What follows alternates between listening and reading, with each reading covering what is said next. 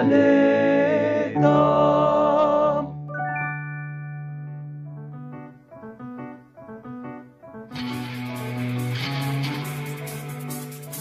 Cinnamon, where you gonna run to? Cinnamon, where you gonna run to? Cinnamon, where you gonna run to?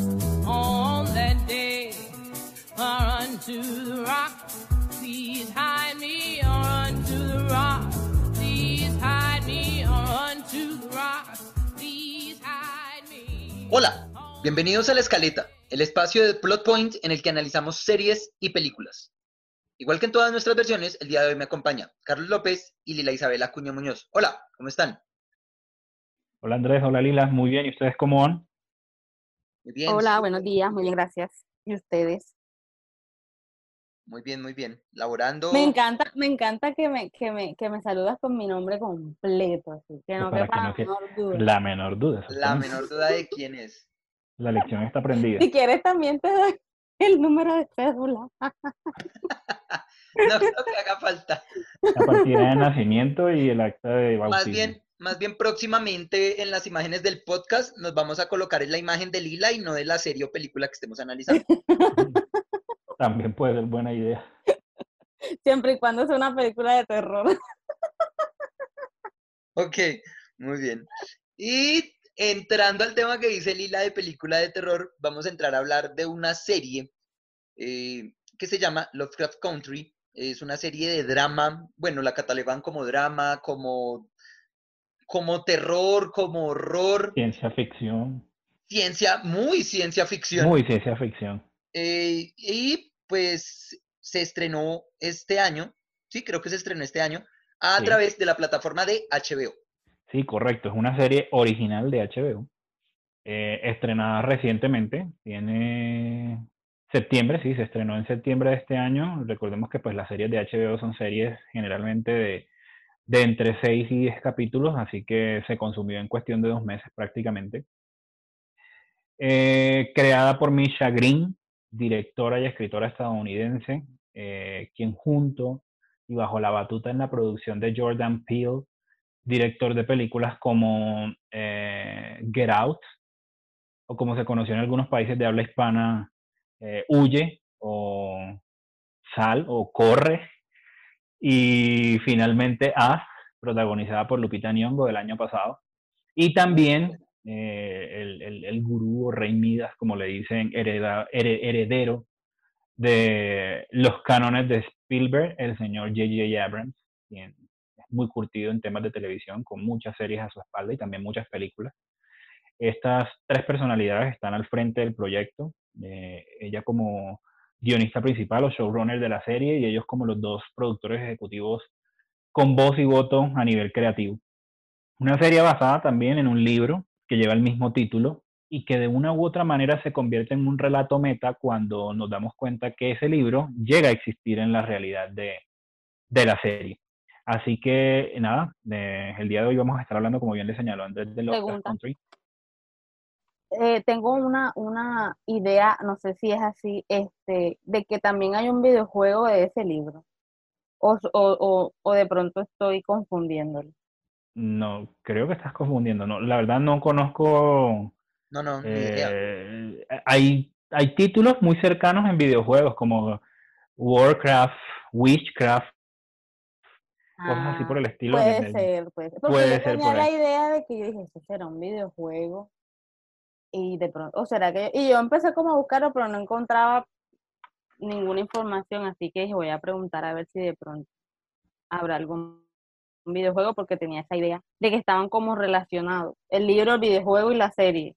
No sé. No, y, y fíjate que tiene cabida el hecho de considerar la posibilidad que exista el videojuego o que llegase a existir el Exacto, por videojuego los personajes. Por, por la- los personajes y porque si nos damos cuenta la estructura de la serie también es una estructura multinivel donde semana a semana están enfrentando un monstruo, una situación, una deidad, una...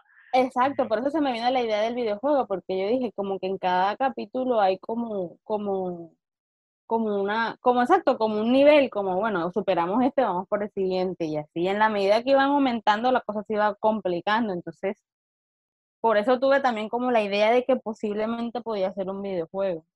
Y también, sí, y también el hecho de que no es solamente superar eh, la situación de la semana, que varía entre capítulos, sino también el hecho de que ellos van recogiendo ciertas, ciertos amuletos, ciertos elementos que les van a servir para cumplir con el objetivo que tienen eh, al final cada uno de los bandos que se enfrenta dentro de la serie. Porque eh, si bien es cierto que es una serie que explora diferentes tipos de narrativas y diferentes tipos de géneros, es perfectamente claro el hecho de que esta serie está abocada a la lucha entre el bien y el mal, con una carga eh, social bastante considerable desde el punto de vista en que la serie está narrada desde eh, la perspectiva afroamericana y las situaciones que eh, se desarrollan tienen que ver básicamente en cómo la comunidad afroamericana en Estados Unidos durante a lo, largo de la historia más bien ha sido objeto de múltiples humillaciones, múltiples segregaciones, eh, enfrentamientos por lograr una igualdad de derechos y sobre todo eh, salir de la hegemonía del blanco, que es considerado como una raza superior.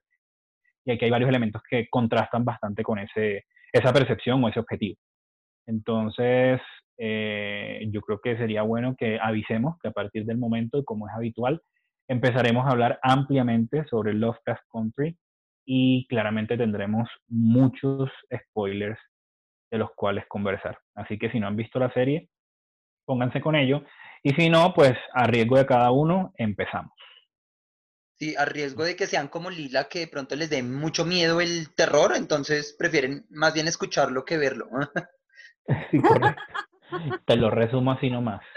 Así no No, yo, yo antes de verme una, no, sí, ustedes saben que yo antes de verme una película de terror, yo tengo que ir a, ver un te lo resumo, busco en internet de qué se trata, cuál es la historia, eh, porque en ese tipo de películas yo prefiero no, no sentarme a, que me sorprenda, o sea, yo quiero saber qué pasa antes de que pasen ese tipo de películas para no asustarme mucho.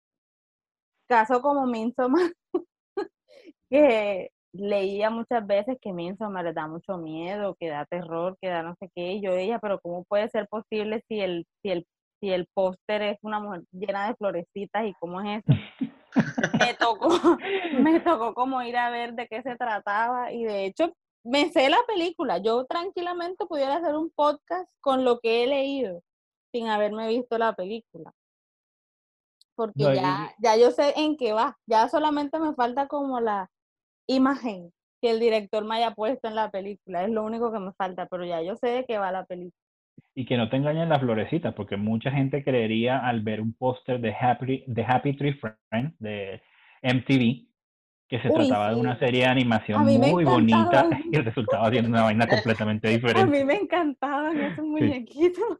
Sí, total, he de reconocer, es el tipo de humor que a mí me gusta. O sea, humor negro, contenido explícito, gráfico y además donde tú no te esperas esos giros de guion en esas microcápsulas que... No, y la cancioncita, la, la, la, la, la. tal cual. y tú te imaginas unos niños allá bailando y cantando y de repente ves algo que no tiene nada que ver. Cabezas decapitadas, brazos cortados, sangre a chorros.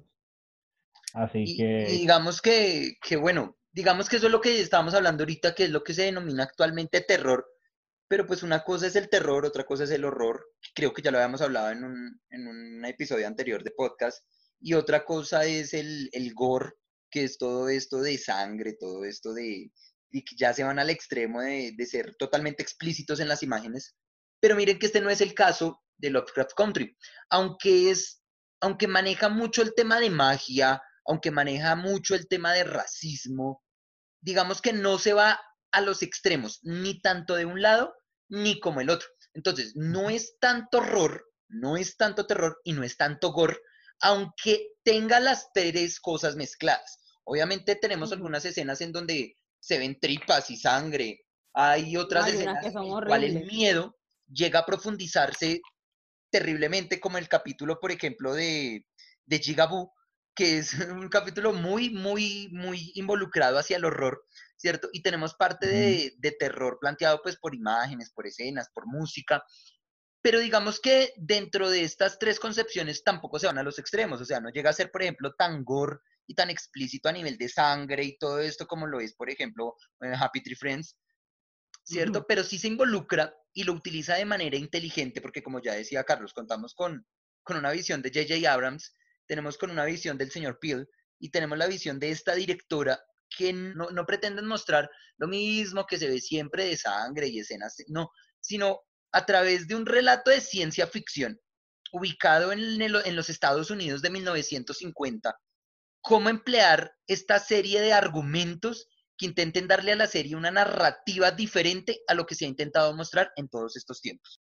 Correcto, y he de decir que por lo menos particularmente consideré más la serie dentro del género de la aventura por la propuesta de lo que hablábamos hace un momento, o sea, estamos transitando una estructura narrativa en la cual los personajes tienen que eh, enfrentar una situación semana a semana que es muy diferente, van a ir acumulando ciertos objetos que ellos tienen que ir buscando y que finalmente les van a servir para completar una misión con la cual salvar eh, a la humanidad o al mundo, porque pues básicamente lo que están tratando de evitar es que un personaje adquiera un poder superior y que con ello se pueda descontrolar. Entonces, más que todo, eh, y sobre todo a partir del capítulo, eh, si mal no recuerdo, es el tercero, donde está la casa embrujada, donde vemos que ellos bajan a los a los niveles subterráneos de la, subterráneos de la casa, encuentran el libro, el momento donde se encuentran con esta,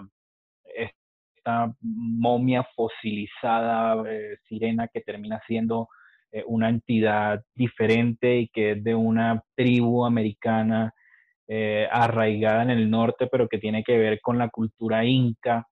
Entonces, todos estos elementos me recordaron muchísimo las temáticas de Indiana Jones, y por ello les digo que eh, para mí el equilibrio está en eso, en el hecho de que encontramos muchos elementos eh, de géneros que se mezclan, pero básicamente el hilo conductual de ellos vendría a ser el género de la aventura. No sé cómo lo ven ustedes por ese lado.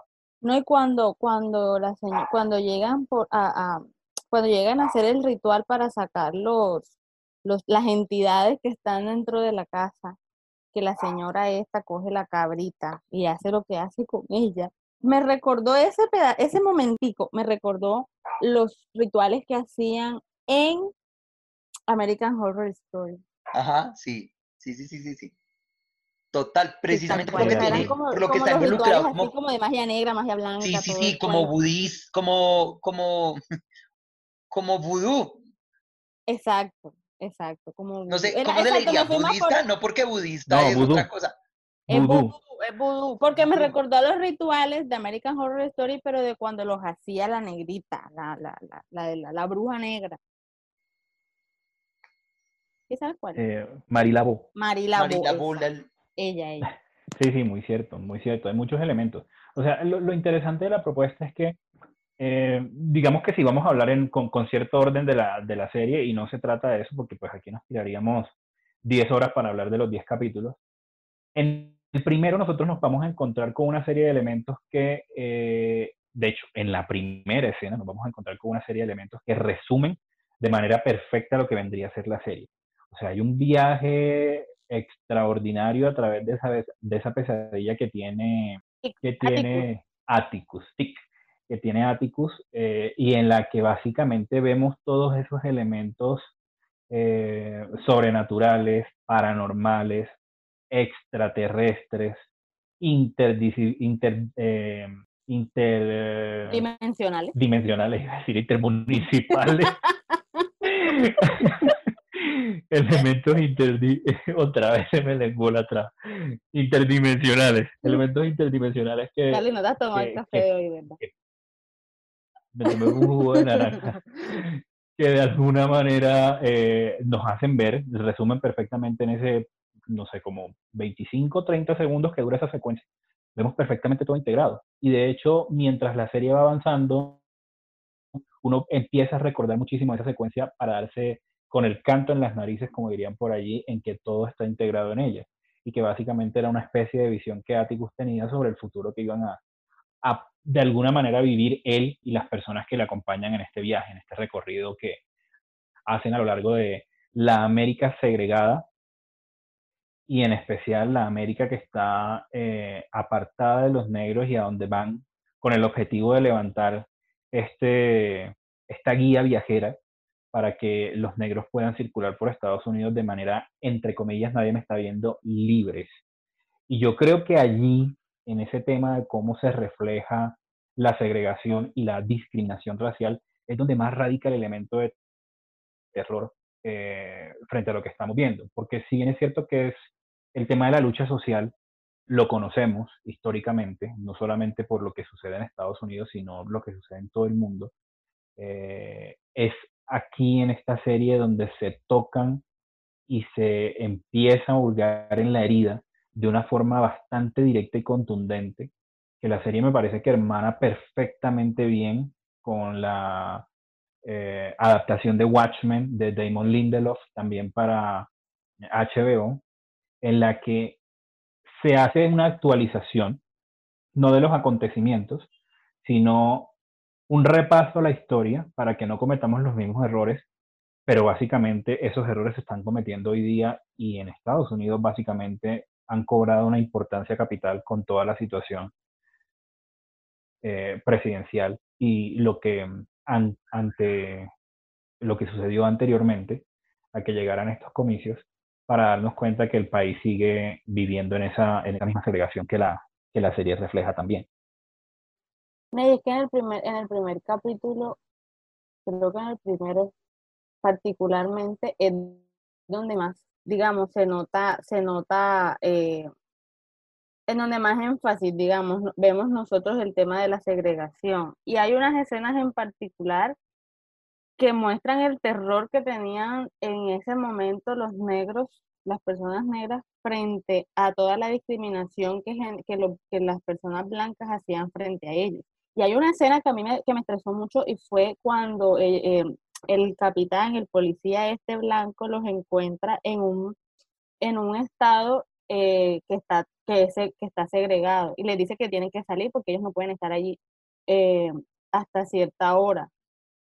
Y esa, esa escena en donde los está persiguiendo, obligándolos a salir del estado, porque si no los va a meter presos, esa escena es muy fea. O sea, esa escena es es como tener que estar huyendo simplemente porque eres de un color de piel diferente. O sea, eso, esa, esa escena a mí me, me, me, pareció tan absurda, bueno, también teniendo en cuenta pues en la época en la que, en la que está contada la historia. Digamos que en ese momento era el racismo era mucho más marcado, aunque todavía existe, pero era mucho más marcado que ahora. Pero, pero esa escena en, en sí sola habla de cómo, de cómo eran, eh, e, eran tratadas esas personas en ese momento. Y yo venía que, o sea, yo venía con la idea, porque no se le pincha una llanta al pinche policía ese? Porque de verdad que, que, que la escena es muy, o sea, aparentemente es una escena sencilla, pero en las caras de los actores se veía de los personajes se veía el terror que había eh, por querer salir del estado rápido. Y la otra era eh, cuando entraron a la cafetería. En la cafetería también básicamente les tocó salir huyendo porque los iban a cazar como si fueran animales. Entonces, eh, digamos que en el primer capítulo es donde más, en donde más se muestra marcada la esencia de la, del racismo en, ese, en, esa, en esa sociedad. Correcto, sí, sí, bastante tensionante ese primer capítulo. De hecho, digamos que ese primer capítulo es el enganche para que se le diera vía libre al, proyecto. Es ese, ese episodio piloto para que se le diera esa, esa oportunidad de poder desarrollarse. Eh, bueno, pues para aquellos que no, que no conocen cómo es este mundo de la serie, es el primer episodio siempre es el más decisivo, se le llama episodio piloto, porque es el que se le presenta a los ejecutivos, es el que se le presenta a las directivas para llevar a cabo el desarrollo de ese proyecto. Y digamos que con este primer episodio, toda esa tensión que está expresando Lila queda completamente claro. Yo viendo ese primer episodio, me llegué a imaginar una cosa diferente a lo que fue en realidad el desarrollo de la serie. Bueno, digamos que lo que expresaba Carlos al principio, que empieza con el sueño de Atticus, y es a través de este sueño en el cual se empieza como a asemejar este mundo de fantasía, este mundo, de cierto modo, ese sueño nos va a llevar a todo lo que es el desarrollo de toda esta temporada. Toda esta primera temporada se nos cuenta a través de ese sueño. Lo que pasa es que uno ahí al principio como que uno no le pone cuidado porque son muchas cosas que lo distraen a uno. Pero de ahí en adelante, cuando se empiezan a meter con este tema racial, este tema de, de, la, de las diferencias étnicas, empieza a desarrollarse algo parecido a, a miles de historias que hemos visto, con un plus, le llamaría yo, porque no es común que, por ejemplo, pues las personas de color que saben que si salen de su estado los van a matar, pues porque lo hacen. Y es precisamente en esa guía que está construyendo el, tío de el tío de Atticus, George, que es la guía negra y segura para viajar por los Estados Unidos. O sea, es algo ridículamente absurdo. Yo decía, ¿cómo hace 70 años uno siquiera podía llegar a pensar en que hay un lugar seguro por el que la gente tiene que andar para que no la maten? Es absolutamente increíble cómo en 70 años la mentalidad de las personas era completamente absurda. Y este primer episodio lo veo yo como una, como una especie de crítica, aunque no lo haga directamente, pero es una crítica inteligente a lo que está pasando en ese momento, que se nos viene a contar hoy, en el 2020, 70 años después del que supuestamente pasarán los hechos que se nos está contando en la historia.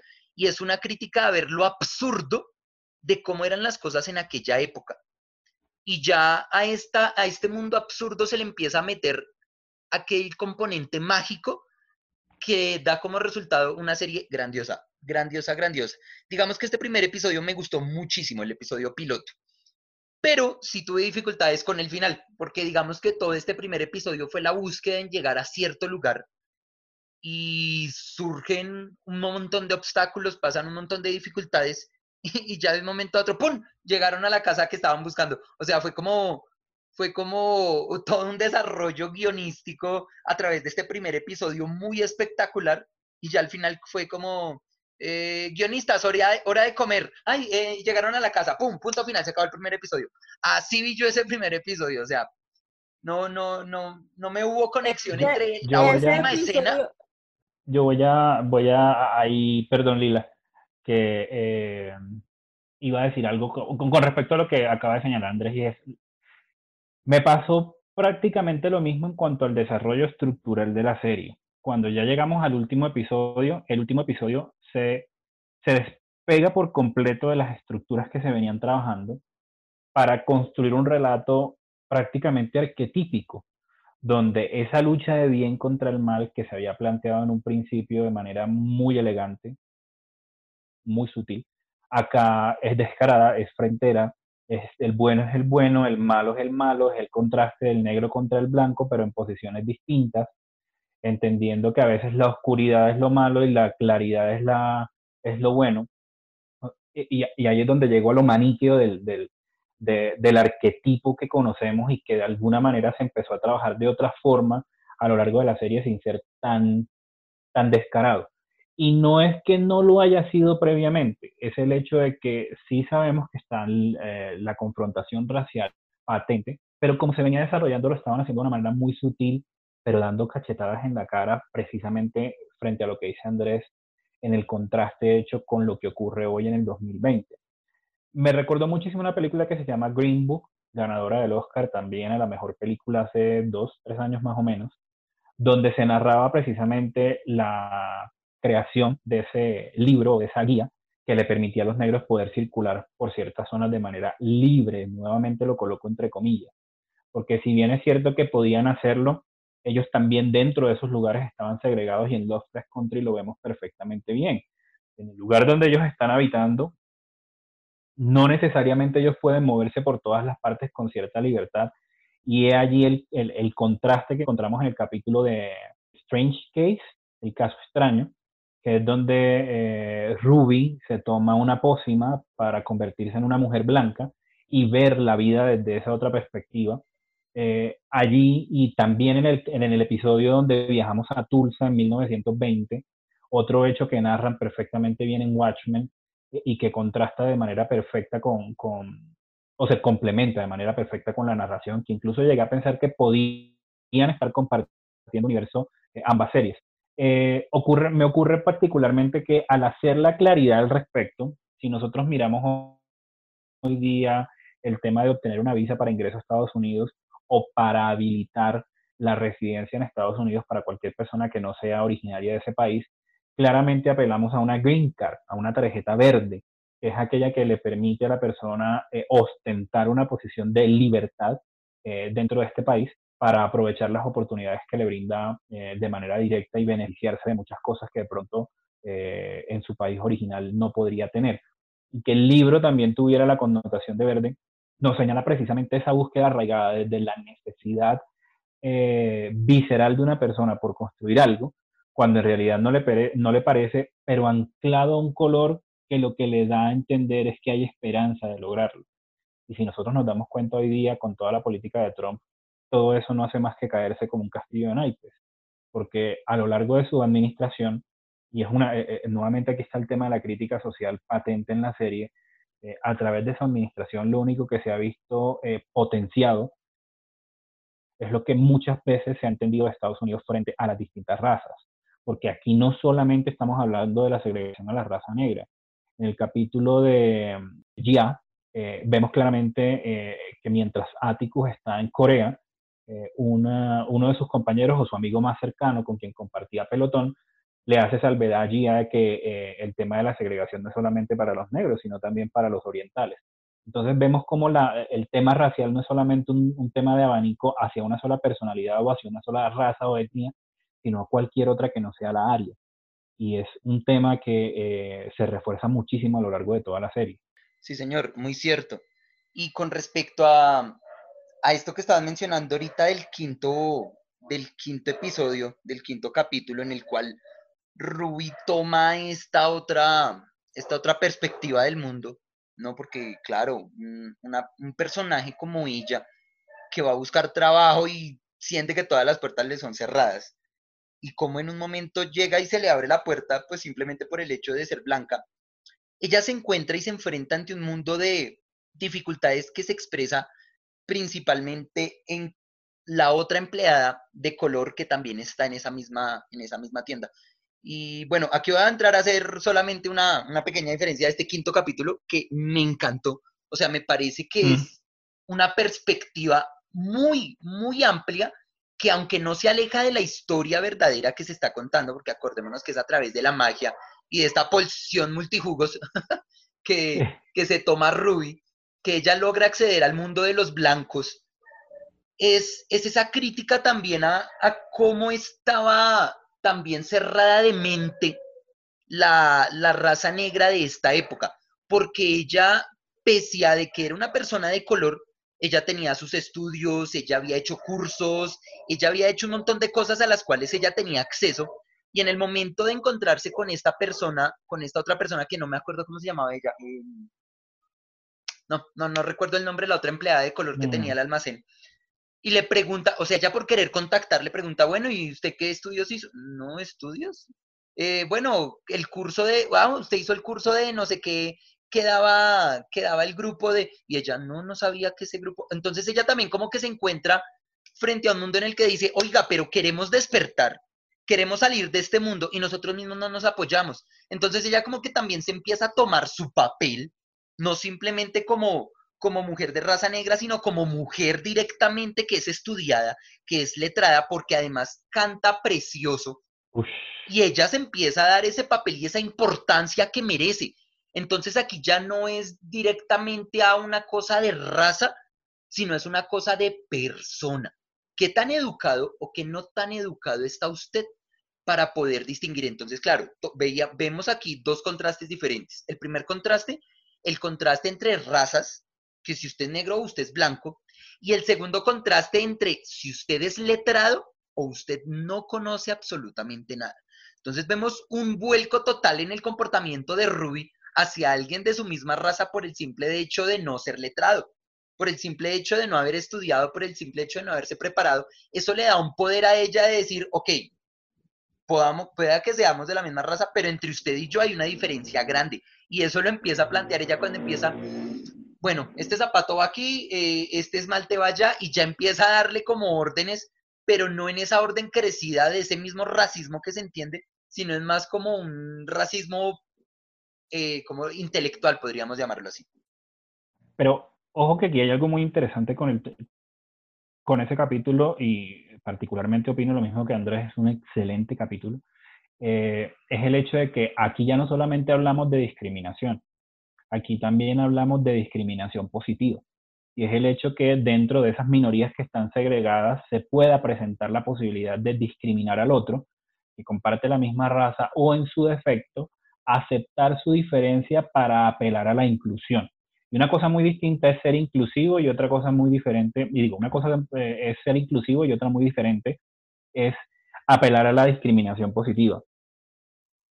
Siento que en, algún momento esa discriminación positiva empieza a ser Megan Ruby, y lo vemos a lo largo de su, de su arco de transformación, eh, es el hecho de que ella empieza a empatizar muchísimo más con el tema de creerse la situación en la que vive y la realidad en la que está. Y esa situación de poder que bien señala Andrés, a la que ostenta, en el mismo capítulo en algún momento vemos que ella llega a humillar a la chica porque no entiende lo que está tratando de decirle o porque no le sigue la corriente con las aguas que ella trata de encauzar, pero eh, que Ruby de alguna manera empieza a darle sentido y manejo por el hecho de que ella también cae en cuenta de que al igual que esa chica, ella se acercó allá a buscar una oportunidad de trabajo y no se atrevió a pedirla porque era negra. Y luego llega allá siendo una mujer blanca por la poción que toma y encuentra a una negra trabajando y llega a plantearse eso y eso la frustra muchísimo. Al hecho de que, como bien señalaba Andrés, la diferencia no está en lo racial, la diferencia está en que ella nunca creyó o no creía en las capacidades que tenía como persona, en su formación personal, profesional y ética para poder alcanzar el objetivo que quería y que se había planteado. Y el remate del capítulo deja perfectamente claro que esa posición de poder a la que Rui, a la que asciende la llega precisamente a desenfadarse contra la realidad, ya no solo por el tema de, de la discriminación racial, sino también por el tema de hacer menos a la mujer.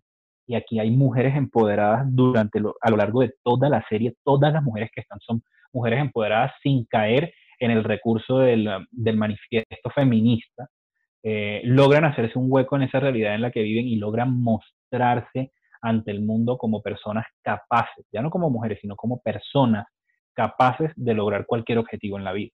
Y ten en cuenta también que, este, si te fijas, Ruby era una mujer que sí estaba muy educada y todo, pero también era una mujer eh, a diferencia de la otra chica, era una mujer robusta, una mujer gordita. Y hay que tener en cuenta que el jefe de la tienda era un depravado sexual, básicamente, que quería eh, favores sexuales de todas sus empleadas. Entonces, teniendo en cuenta eso, pues posiblemente eh, la chica que le dieron la posibilidad, si se dan cuenta, también era más delgada, tenía de pronto un cuerpo más bonito. A pesar de no ser estudiada, le dieron la posibilidad de, de trabajar allí razón por la cual eh, yo pienso que Ruby, eh, utilizando su poción multijugos, eh, aprovechó la oportunidad para vengar a todas las mujeres que en algún momento se han sentido acosadas por un jefe y utilizar el color provisional que tenía a su favor para vengar y tomar eh, acción contra este jefe abusivo. Que por cierto, si hablamos de esa escena, esa escena es bastante grotesca. Y a pesar de ser grotesca, me gustó mucho, sobre todo porque, porque combinaron la imagen de fondo con la imagen del televisor y parecía que el televisor estuviera, estuviera em, contemplando. La, persona que está en el televisor parece que estuviera eh, presenciando toda la escena y, y fue muy, o sea, fue como, como miércoles, qué cosa, qué imagen tan desagradable, pero al mismo tiempo como que te saca de lo desagradable para que te des risa por la combinación de los dos elementos. Eh, y al final, y al, y, y, al final me gustó mucho porque me acordé de Olena Tyrell cuando le dice quiero que sepas que fui yo.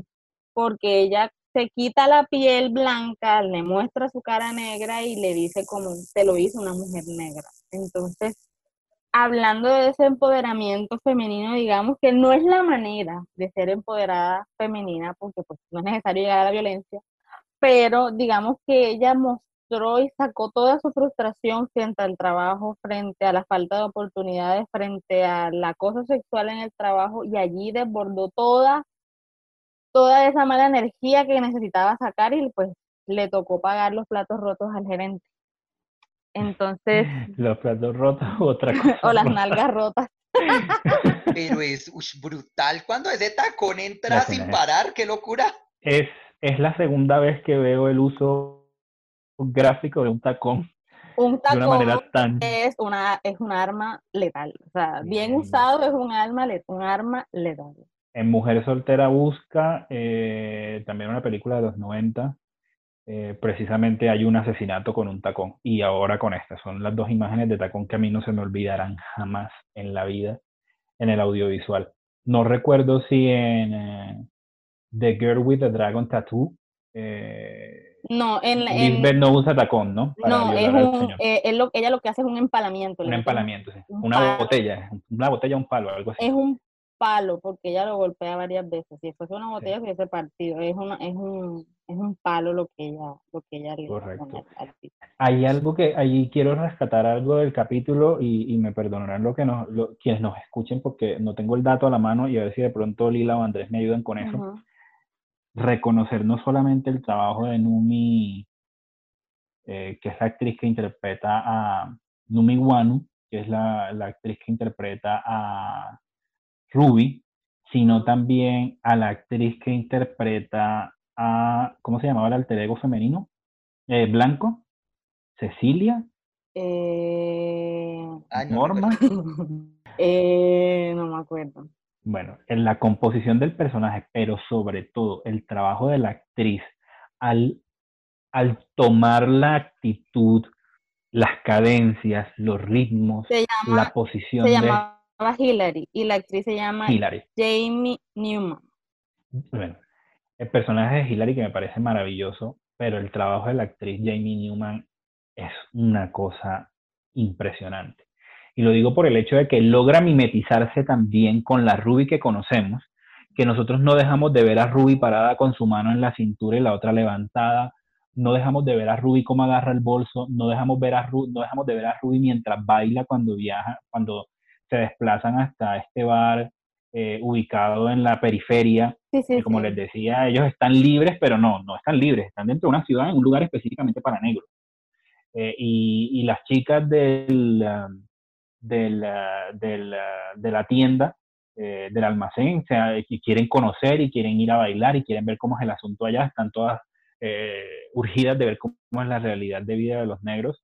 Eh, y ellas le hacen ver en el momento en el que, en uno de los momentos en los que están reunidas en el baño, donde les dicen, uy, pero ¿cómo tienes el swing para moverte y el ritmo y sabes hacerlo igual que ellos? Y no, es que la actriz Jamie Newman está tan, tan bien caracterizada frente a la realidad de Hillary como Blanca, pero sin dejar a Ruby en ningún momento que se nota que el estudio que hizo de la actriz eh, fue manual. O sea, no, no me imagino otra cosa más que la mujer sentada frente al set mirando a Numi trabajar para construir a su Ruby, sabiendo que luego ella la iba a tener que interpretar. El trabajo es genial, genial, genial, genial.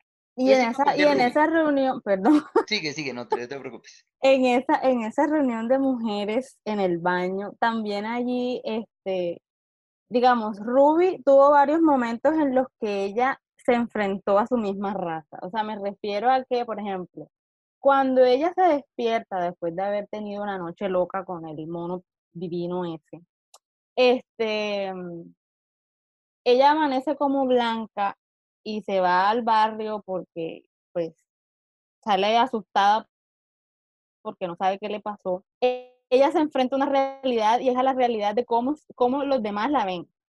En el sentido de que, por ejemplo, ella se tropieza con el niño y los policías atacan al niño y protegen a la señora. Sí, correcto. Entonces es como, es como, es como, o sea, por el simple hecho de ser negro, ya tú estás cometiendo el delito. La persona blanca, no, la persona blanca todo lo contrario, está siendo atacada. Mm.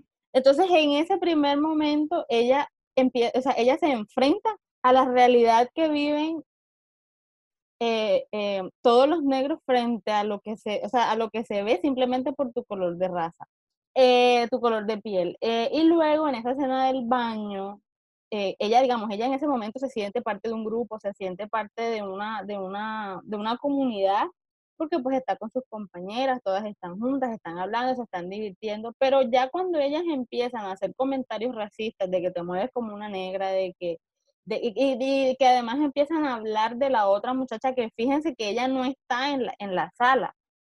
Seguramente ella tendrá su espacio en donde come solita, porque como es la única Correcto. negra del, del, del lugar, ella tendrá el espacio solita. Entonces, este, eh, ella se siente como parte de esa comunidad, pero cuando empiezan a atacar a la comunidad, ella enseguida empieza a cambiar su gestualidad. Eh, lo, igualmente pasa cuando está en el bar. Fíjense que ella ni siquiera se para a bailar. Y ella se siente que no está como, o sea, que está en ese lugar, pero no se siente ubicada en ese lugar. O sea, no siente que está, o sea, Se no sé como si de pronto, en leche. exactamente, se, yo siento que ella se sintió como, no sé, estoy aquí haciendo una interpretación mía, pero yo siento que ella tal vez se sintió como que estaba siendo hipócrita, o sea, está en un lugar que es su lugar, pero está, está, está como una mujer blanca y entonces como que no es lo que ella quiere, por eso ella sale y se quita, se quita el disfraz, por decirlo así, se lo quita y vuelve a ser la Ruby que conocemos. Entonces, digamos que en ese capítulo ella también se enfrenta, digamos, a la raza, pero en, en diferentes posiciones. Ella se enfrenta, eh, eh, eh, estando, siendo una mujer negra, se enfrenta a esas situaciones y como que se siente, pero cuando va a la posición de la mujer blanca, no le gusta lo que, lo que ve o lo que percibe de su raza. Entonces como que es como, eh, ella entra como en un juego de, de, de, de, de que no se ubica en ninguno de los, en los dos lugares. Y, lo, y finalmente finalmente lo que termina haciendo es como aprovechándose de la posición en la que está para poder, com- para poder ir haciendo, como le decía la, eh, la otra persona, ¿cómo se llamaba? Como le decía Cristina, hacer lo que le diera la gana, básicamente. Sí, ese capítulo es- es muy metacasquiano. Sí, Eh, sí, es sí, como la metamorfosis de la metamorfosis. Completamente. Y no Por solamente por el hecho, sí, y, y es por el hecho no solamente de, bueno, decía, yo, yo hacía una broma con lo de la poción multijugos, ¿cierto? Pero creo que va mucho más allá de la forma en la que verdaderamente se rompe ese capullo del personaje que traen precisamente eso, precisamente eso te iba a decir, porque es que cuando ella regresa, que estaba nuevamente transformando, que yo voy al man con el cuchillo así abriéndola, yo dije, la mató. Y además porque ella, o sea, eso tenía como un plástico ahí, o sea, como ocultando la escena de los forenses, algo así. Entonces yo decía, pero ¿qué está pasando? Se la está desarmando. Y después cuando ya te muestran que, que realmente lo que pasa es que te quitan, te quitan como la capa externa. O sea, yo no sé cómo hicieron esa, ese, ese efecto, pero wow, o sea, es una cosa. Además que se ve doloroso, o sea, de verdad que esa transformación es muy gráfica. y, y déjate ahí, la relación que se da entre Cristina y Rui, Sí, que es una relación pura. Digamos que al principio, ya cuando Rui se revela, cuando Cristina se revela, ya uno se da cuenta que no es William, sino que es Cristina. Uno dice, lo no, esta vieja estaba jugando con ella. O sea, lo típico que uno se imagina en una serie, porque por lo general en la serie la gente hace eso es por porque está buscando directamente algo, pero aquí nos damos cuenta que no. O sea, a medida que avanza la, la serie, uno se da cuenta que Cristina que sí verdaderamente, un sentimiento. sí. claro, está enamorada de Ruby y el sentimiento llega a ser correspondido. Entonces me parece genial cómo dentro de esta serie no solamente se juega con, con ese tipo de, de, de racismo, con este tipo de magia, con este, sino también con el amor entendido en su expresión más verdadera, porque no es el amor de, bueno, lo voy a tomar así, ejemplo, el amor ridículo entre Atticus y, y Letty, Y Leti. que, que es el amor típico que uno ve siempre, te quiero, no te quiero, eh, terminamos, eh, volvimos, eh, bailo con otro para que sienta celos. No, digamos que el amor entre Cristina y Ruby, ese, ese, ese amor, esa chispa de amor verdadero que uno dice, wow, qué genial, qué chévere cómo, cómo llegar a Que involucrar va a más allá dos. de las palabras. Claro, Sí, sí, y no, mira, no solamente las palabras, imagínate que si hubiera, que hubiera pasado si la gente se hubiera enterado de esta relación entre Cristina ¡Qué y Rubio, o sea, locura! pega. O sea, Porque, aparte porque de, tenemos aparte una de relación interracial interracial y además y gay. No, qué locura, sí. Entonces, No, Es, y yo, es- y yo, es y muy yo lo que, bueno. Y digamos que otro, otro personaje, Este pelado era, era Cristina, porque en, en, en el capítulo en donde ellos están en el castillo, donde se supone que ellos viven, yo tenía la idea de que él había muerto. Entonces, y de repente aparece acá.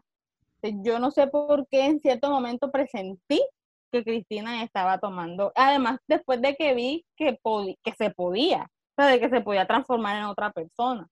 Andrés creo que iba a terminar de decir algo y, y quiero agregar algo al respecto, pero Andrés termina la idea.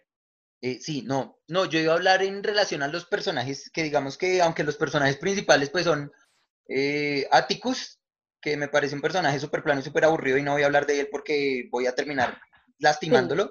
Eh, Más allá de la- creo más allá de- tiene un arco de transformación bonito, pero, pero más allá de estos dos que supuestamente son los dos personajes principales, para mí los dos personajes que se roban completamente este show son eh, Ruby y la otra es Hipólita. No podemos dejar al lado Hipólita y con toda la razón le dedican Uf. todo un episodio que además tiene un nombre bellísimo, I am, yo soy, Sí. para poder explicar todo el poder que tiene esta mujer, que dentro de los No. primeros capítulos se nos muestra como una esposa devota, ahí como que está pendiente de lo que hace su esposo, pero después esta mujer coge las riendas de la serie y se la lleva hasta el final. Y háblame de del decir- papá de Atticus. Eh, eh, eh, a eso iba, a eso iba y por eso le había dicho a Andrés que terminara la idea. No tanto de hablar únicamente de- del papá de Atticus y ya, ya hablaremos de él, sino que eh, hace un rato hablaba sobre eh, la decepción del capítulo final, eh, no diciendo que hacía malo. Y pues llegamos ya aquí al punto del tema de, de la razón de ser de plot y es hablar en términos de guion, ¿no? El desarrollo de los arquetipos, cosa que mencioné muy por encima hace un rato, es una de las razones por las cuales la estructura de la serie funciona de manera perfecta durante los primeros nueve capítulos. Tenemos viajes en el tiempo, tenemos viajes entre dimensiones, entre universos, tenemos una, una exploración de mitologías muy amplia, pero todo esto está arraigado a la desmitificación de los personajes que conocemos como, como arquetipos bien planteados. El bueno que no es tan bueno, el malo que no es tan malo, nuevamente hablamos de la escala de grises que puede tener un personaje para transitar entre esa realidad en la que vive y su razón de ser real. Y un ejemplo perfecto es claramente Ruby. La deconstrucción de eh, el arquetipo de John, de la madre, visto desde los ojos de, de Hipólita, como bien señalaba Andrés, y es el hecho de que deja de ser madre, hija o esposa para convertirse sencillamente en mujer y desde lo que es co- como ser humano se define dentro de las diferentes realidades que, eh, a las que ella viaja y en las que alterna eh, su búsqueda personal.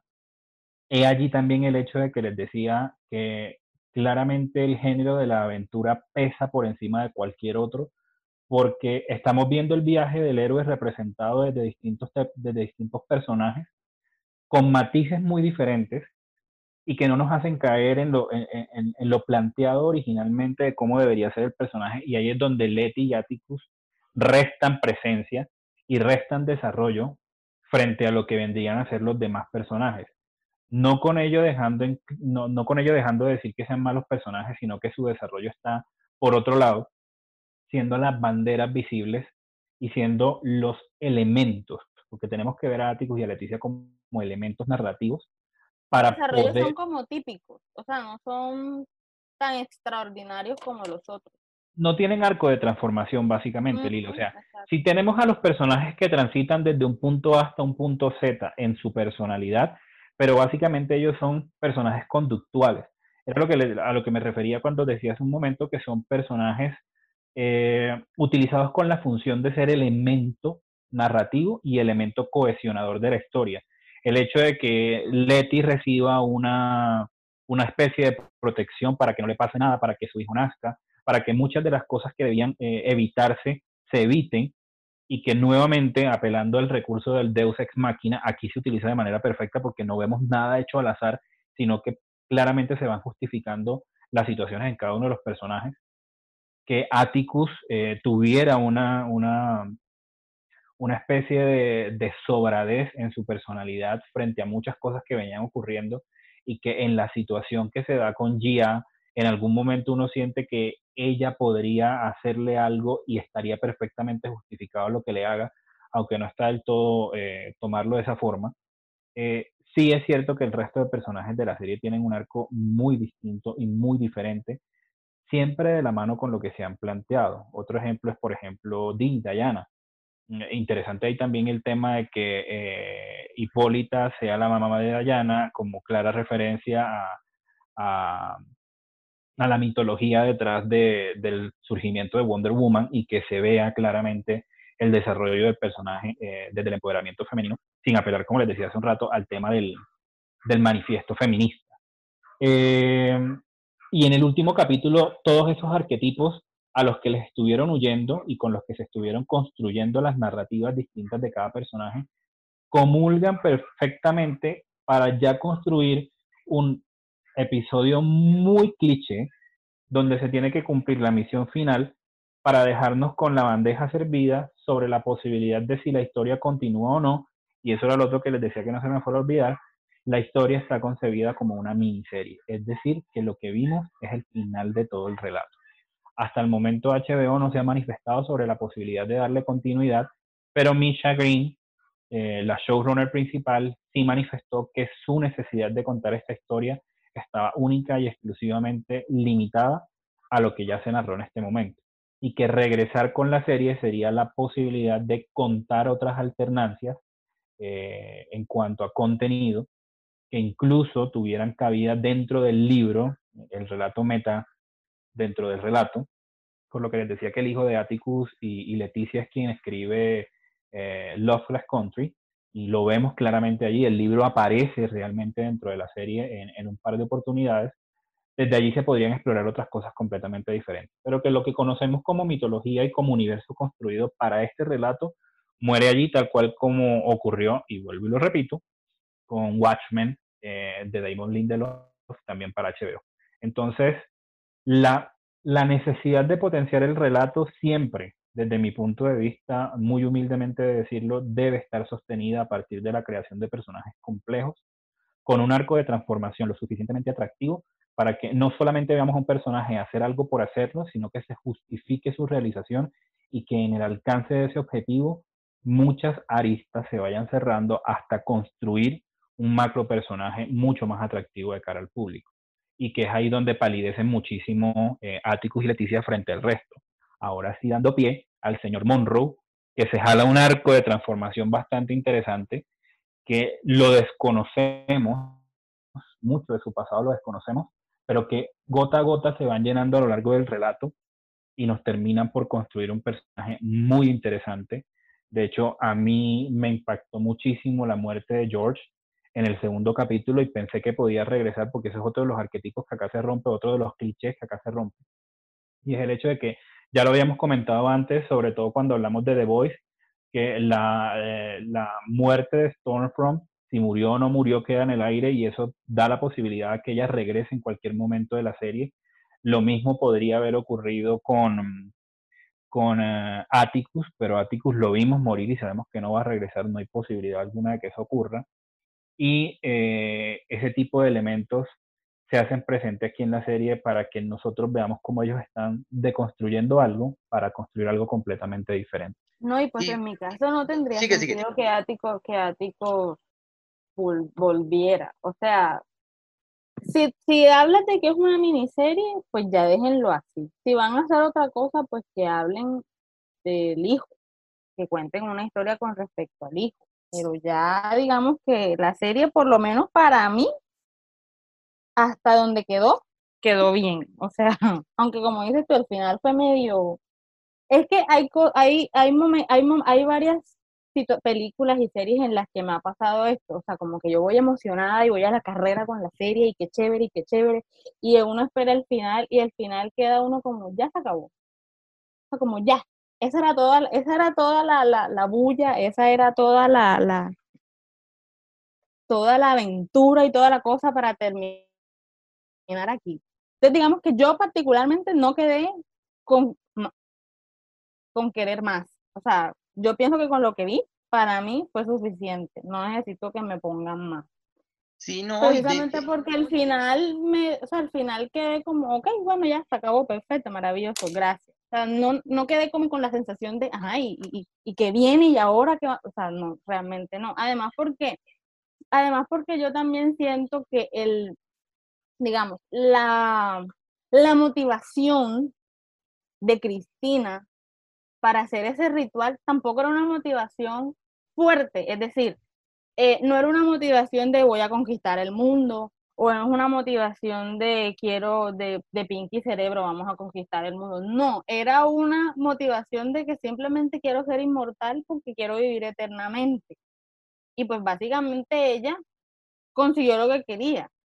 ¿Sí me explico? Entonces, digamos que no había una motivación fuerte en la que, en la que de pronto más adelante nos pueden mostrar qué hizo ella con el, con el ritual que, que llevó a cabo.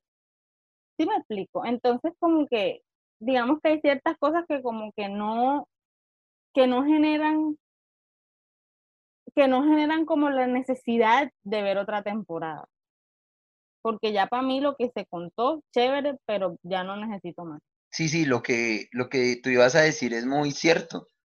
O sea, digamos que ya con esta, con esta temporada uno ya creó, uno ya creó una expectativa, ¿cierto?, acerca de lo que se quería contar y ya no, o sea, lo que pasa es que darle paso, aunque hay, hay de dónde coger, como hablábamos en la semana pasada con respecto a The Voice, siempre uno de un paso de una temporada a otra debe dejar hilitos ¿cierto? Para uno después llegar a agarrar y poder seguir construyendo la historia. Y aunque quedaron algunos hilos ahí de los cuales se podría llegar a agarrar y narrar otra historia, eh, fíjate que, que la historia es conclusiva, ¿no? Lo que decía Carlos, o sea, la historia empieza en un punto, termina y ya yo creo que con eso basta para darnos a entender la historia y la dinámica de la serie.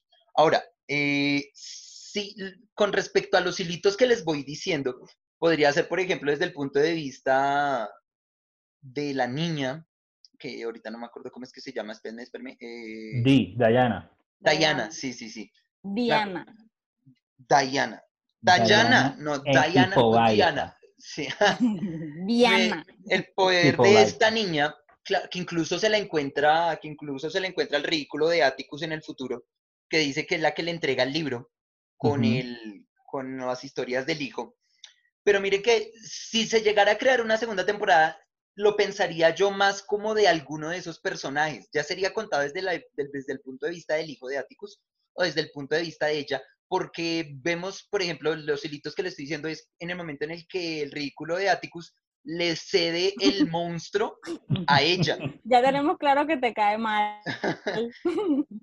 le, cede, le cede el monstruo, el, dermo, el dermagogón, se lo cede a ella, ¿cierto? Y como que el, el, el, este bichito como que se apropia de, de, esa amistad que queda con la niña. Entonces sí, digamos que de, que de llegarse a generar otra segunda, otra segunda temporada, podría ser entre, entre estos eh, eh, una historia contada ya entre estos dos, o sea, ya no, ya no con, como siguiendo el hilo de, ay, aquí terminó la primera y desde aquí cojamos la segunda, no, sino ya sería como una historia diferente, algo nuevo, que sería de pronto, pues en el caso de que se llegara a, a realizar una segunda temporada, porque lo que decía Carlos, o sea, la historia aquí ya terminó según la visión de la directora y pues ya no hay más para dónde, o sea, o sea, estos hilitos se podrían llegar a contar con cosas que quedaron por ahí sueltas, pero a futuro, a futuro. Entonces, y no con respecto a, a, dónde quedó exactamente la historia, porque que ya Atticus murió y ya todo el mundo fue feliz, la serie quedó perfectamente feliz y todos somos felices porque Atticus murió. Voy a decir algo al respecto. Opino igual que Andrés eh, sobre el tema de tomar otras historias y otros personajes para darle continuidad. Y me parecería interesante que si la, la, serie hasta este punto nos contó los hechos que van a desembocar en la escritura de Trash Country por parte del hijo de, de Leticia y de, y de Atticus, vimos, vimos la narrativa antes de convertirse en una narración, ¿cierto? Todos los recursos literarios y, y todas las estructuras posibles frente a, al desarrollo de personajes para crear el libro.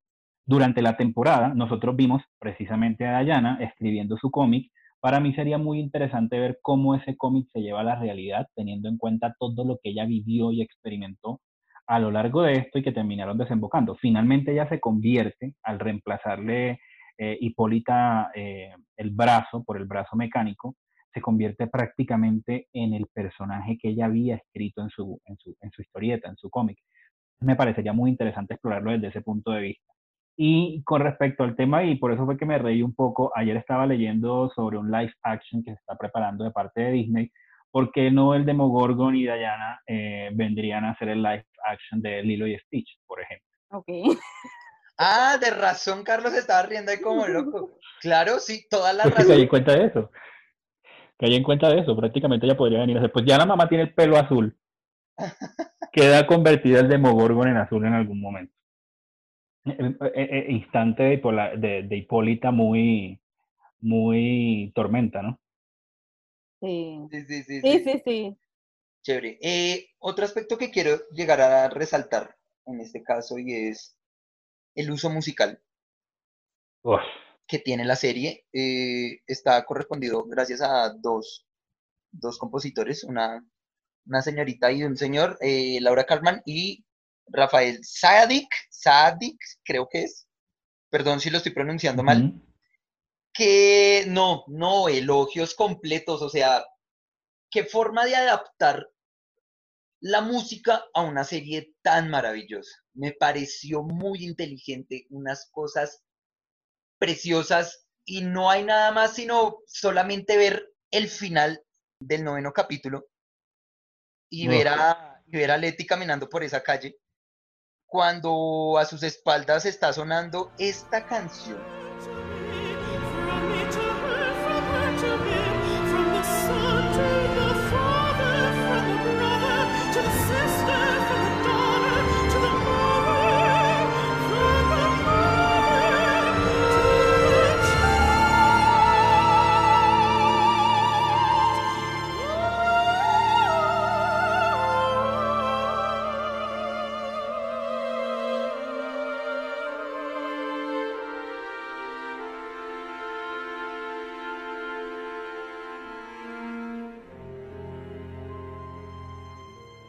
Se llama Catch the Fire, Agarra el Fuego, que es esa escena en la que viene Letty caminando por las calles de 1920. libro. Es, es 1920, ¿cierto? 1921, Ujú. Tulsa 1921. Viene caminando por esta calle, le empiezan a caer bombas y el canto que se está creando al final con la música de estas dos personas y dado por la gran interpretación de Janai Brugger, me parece lo más fantástico que he visto hasta el día de hoy en series para representar una escena.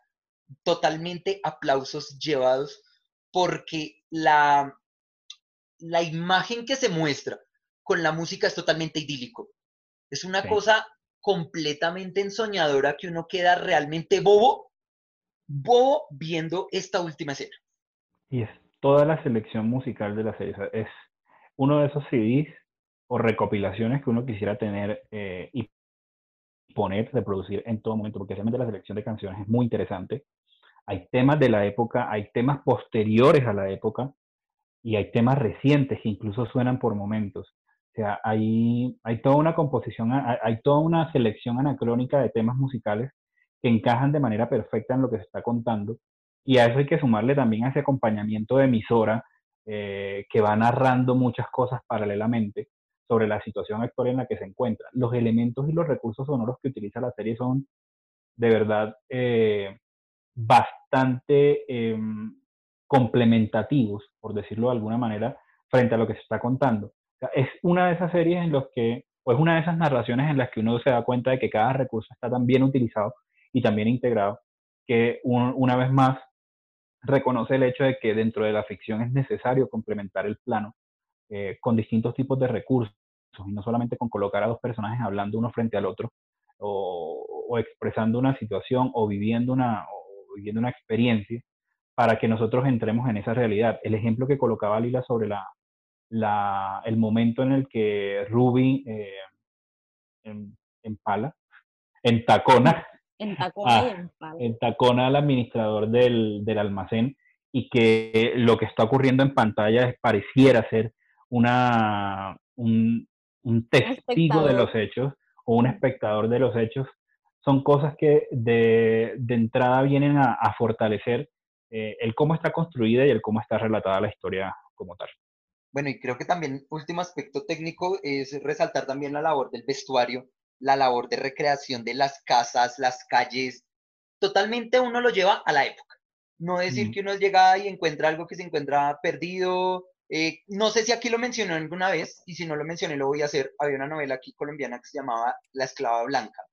No sé quién fue el director, eh, sé que fue producida por Caracol y dentro de su departamento de arte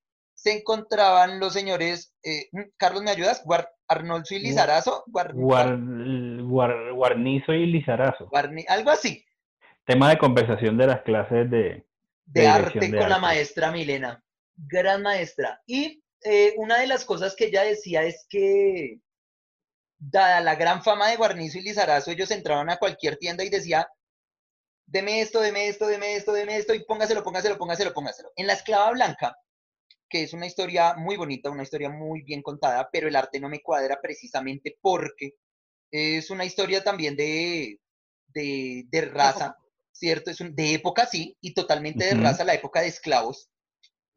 Y no es por ser, no es por ser que me dirán, ay, pero Andrés, pero tú eres muy racista. No, yo no soy racista, pero uno se imagina que los esclavos de esa Ay, época está- van a andar mugrientos, van a andar con harapos, Sucios. tienen que andar sucios, sudados, exactamente, porque son esclavos. Vivían metidos en la tierra, dormían dentro de las heces de los animales. No, en esta novela Guarnizo y Lizarazo les colocan pintas pulcras, ropa completamente nueva, blanco brillante, que ni siquiera la mismísima Biblia lo podría dejar así de blanco.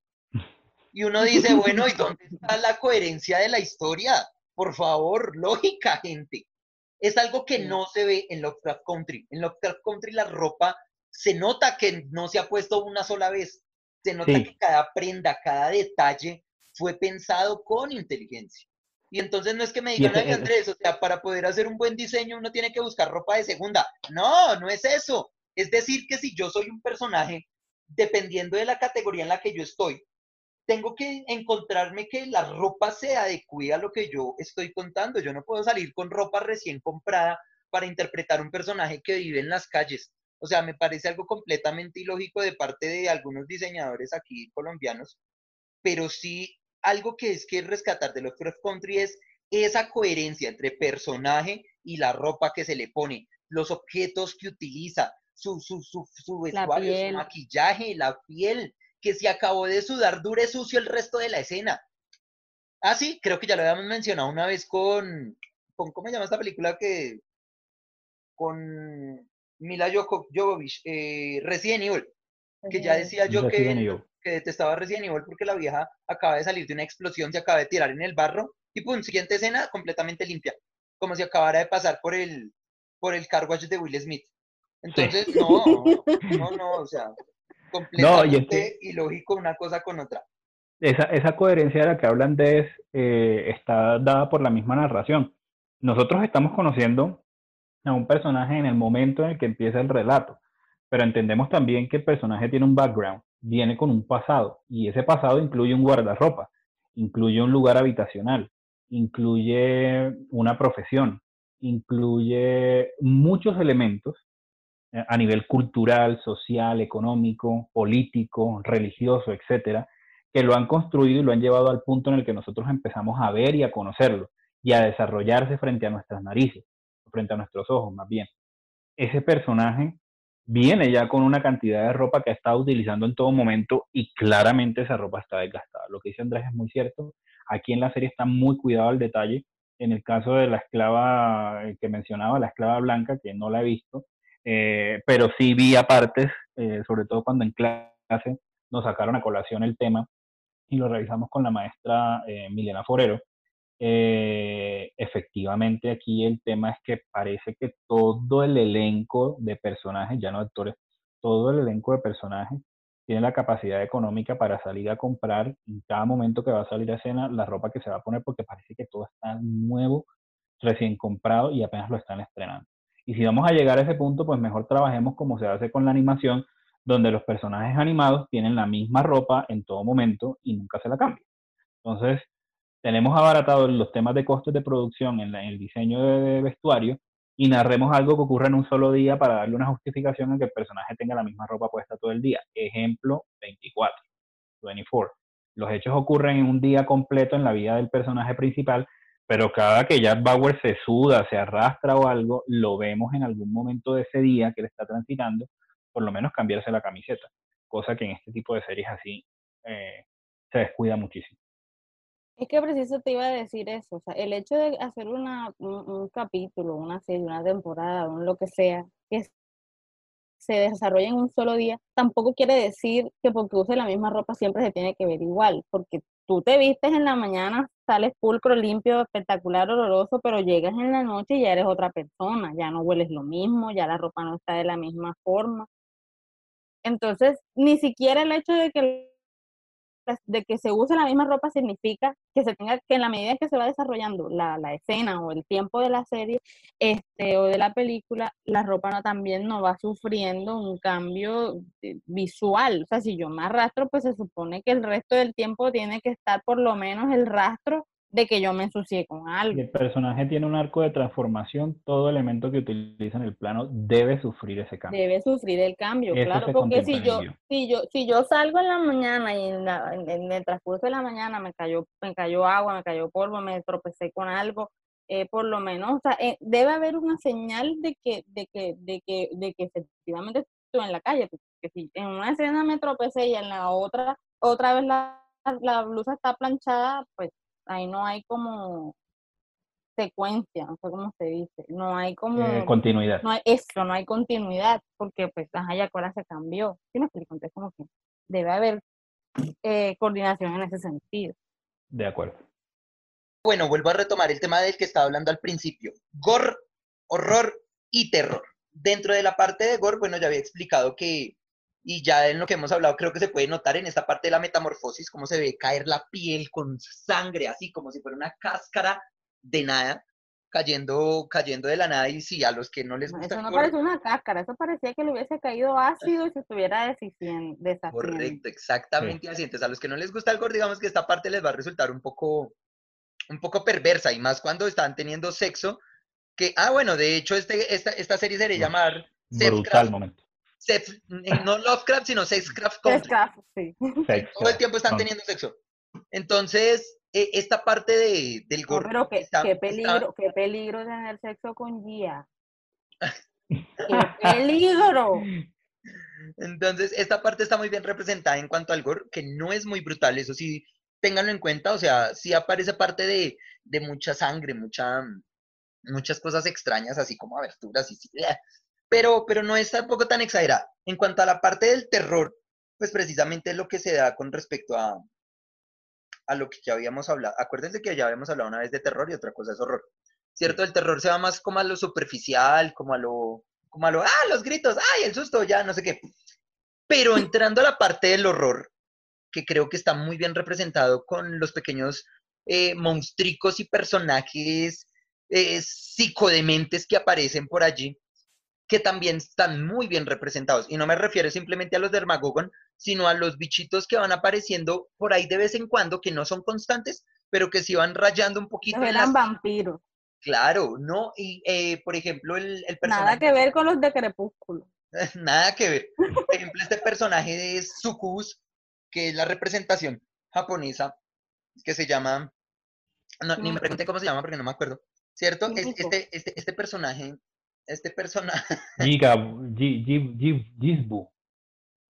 E, el, de, el de Giga. Sí, este personaje, este personaje que, que también recurre como a esa, esa mitología no japonesa que está representado en ese horror japonés.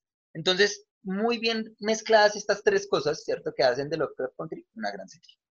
Y creo que dejo esto como punto final. No sé si alguien de pronto quiera resaltar algo más de aspecto de técnicos, de personajes. ¿No? No.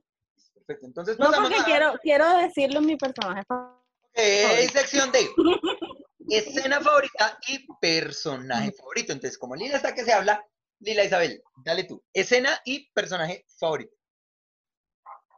Bueno, a mí, eh, más que escena, me gustó un capítulo. Y es el capítulo precisamente donde aparece mi personaje favorito. Porque mi personaje favorito, este, aunque parezca raro, es un ente.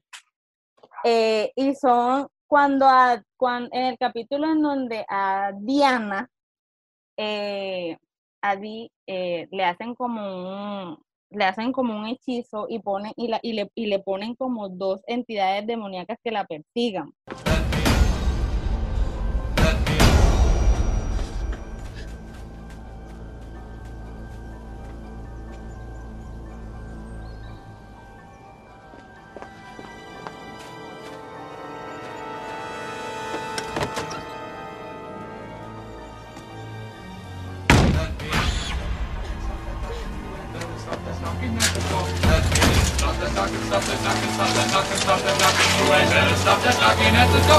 Esas dos entidades, ese capítulo me pareció muy chévere y además, este, mi personaje favorito son esas dos entidades, porque son las entidades demoníacas más raras que yo he visto. O sea, ellas iban persiguiendo a la niña, pero eso iban en un baile espectacular todo el tiempo y eso era una emoción y la Me niña acordé. corriendo angustiada, ¿Sabes pero no, me las dos niñitas atrás, perdóname, las dos niñitas atrás bailando, disfrutándose la vida.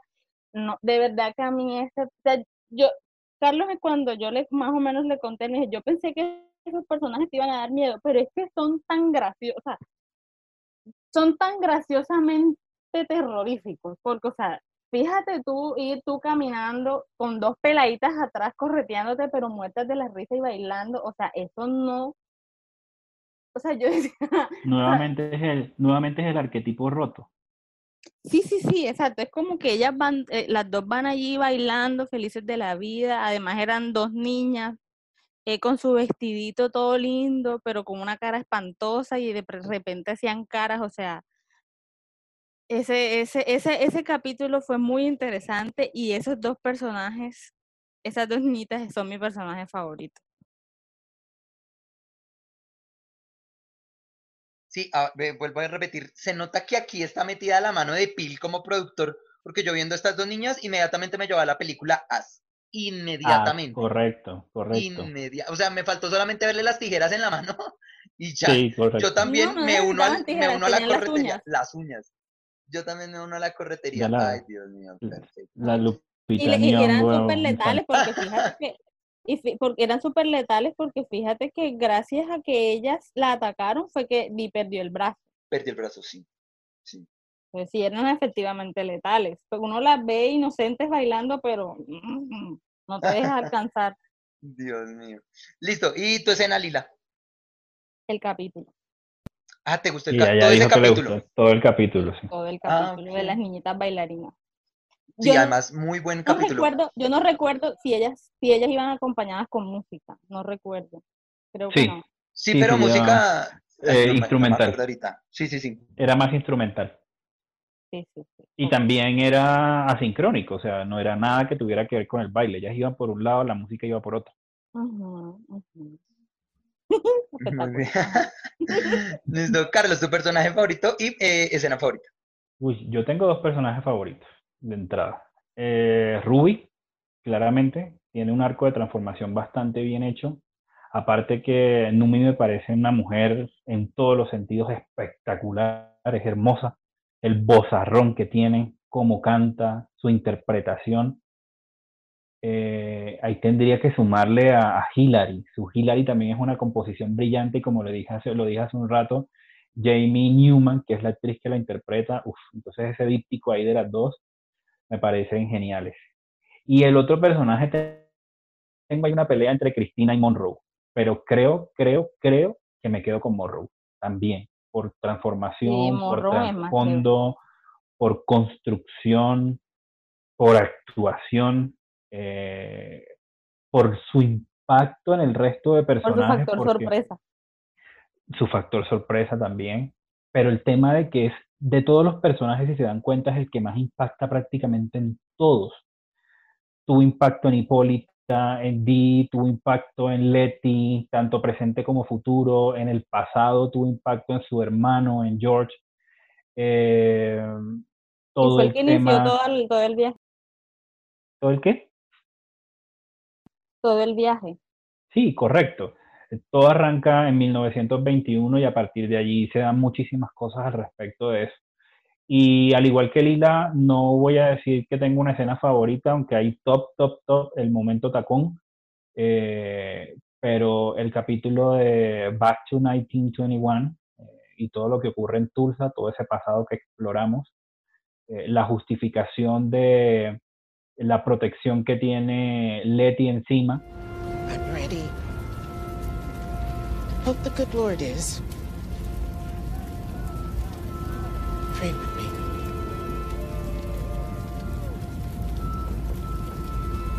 Our Father, who art in heaven, hallowed be thy name. Sometimes I wonder what to say to you now in the soft afternoon air as you hold us all in a single death. I say, where is your fire?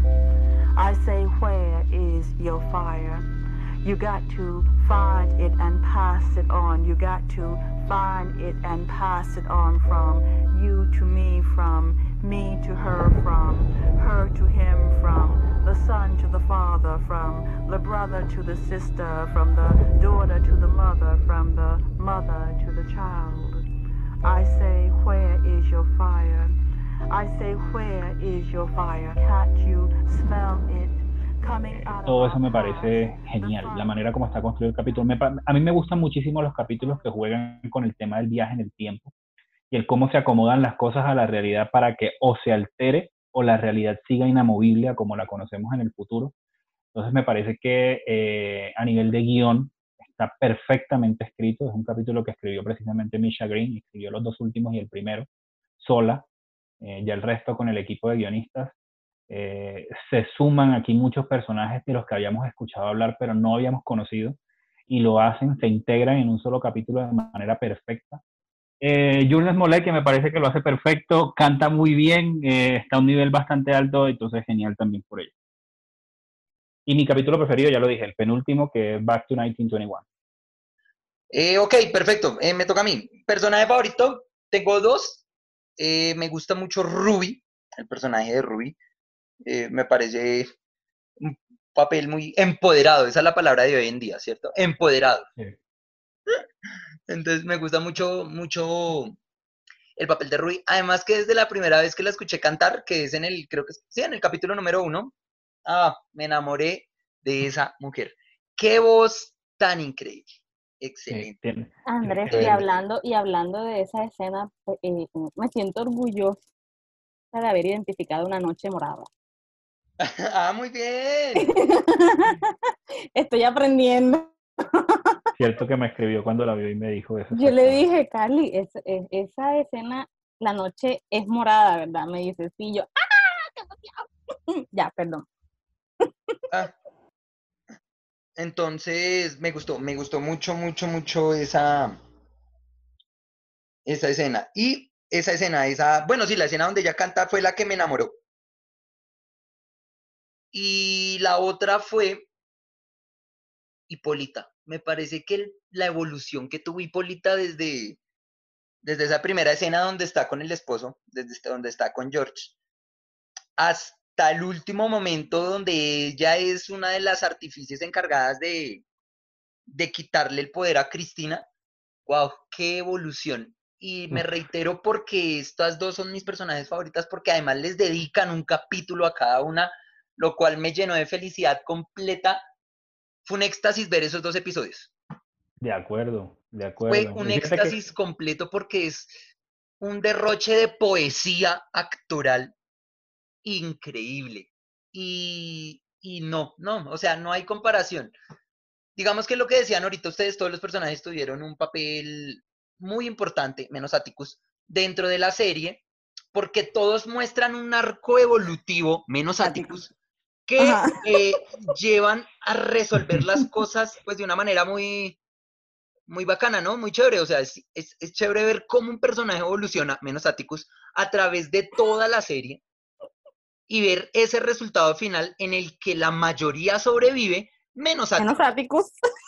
Y estas dos mujeres realmente de aplaudir su labor. Mm, Triste, triste, me dolió mucho cuando murió Ruby, pues por, por querer ayudar a su hermana, pero, pero bueno, no, son cosas de la serie. Igual estoy feliz Sí. porque murió Atticus. Y Ok. eh, escena favorita. Bueno, creo que te- yo tenía una escena, Pud- pero Pudiéramos creo que ya después de ver toda la serie, en este momento tengo dos. Mi primera escena es cuando están inaugurando la casa, que se hace como una fiesta, se hace como una reunión, y obviamente tiene que estar cantando Ruby.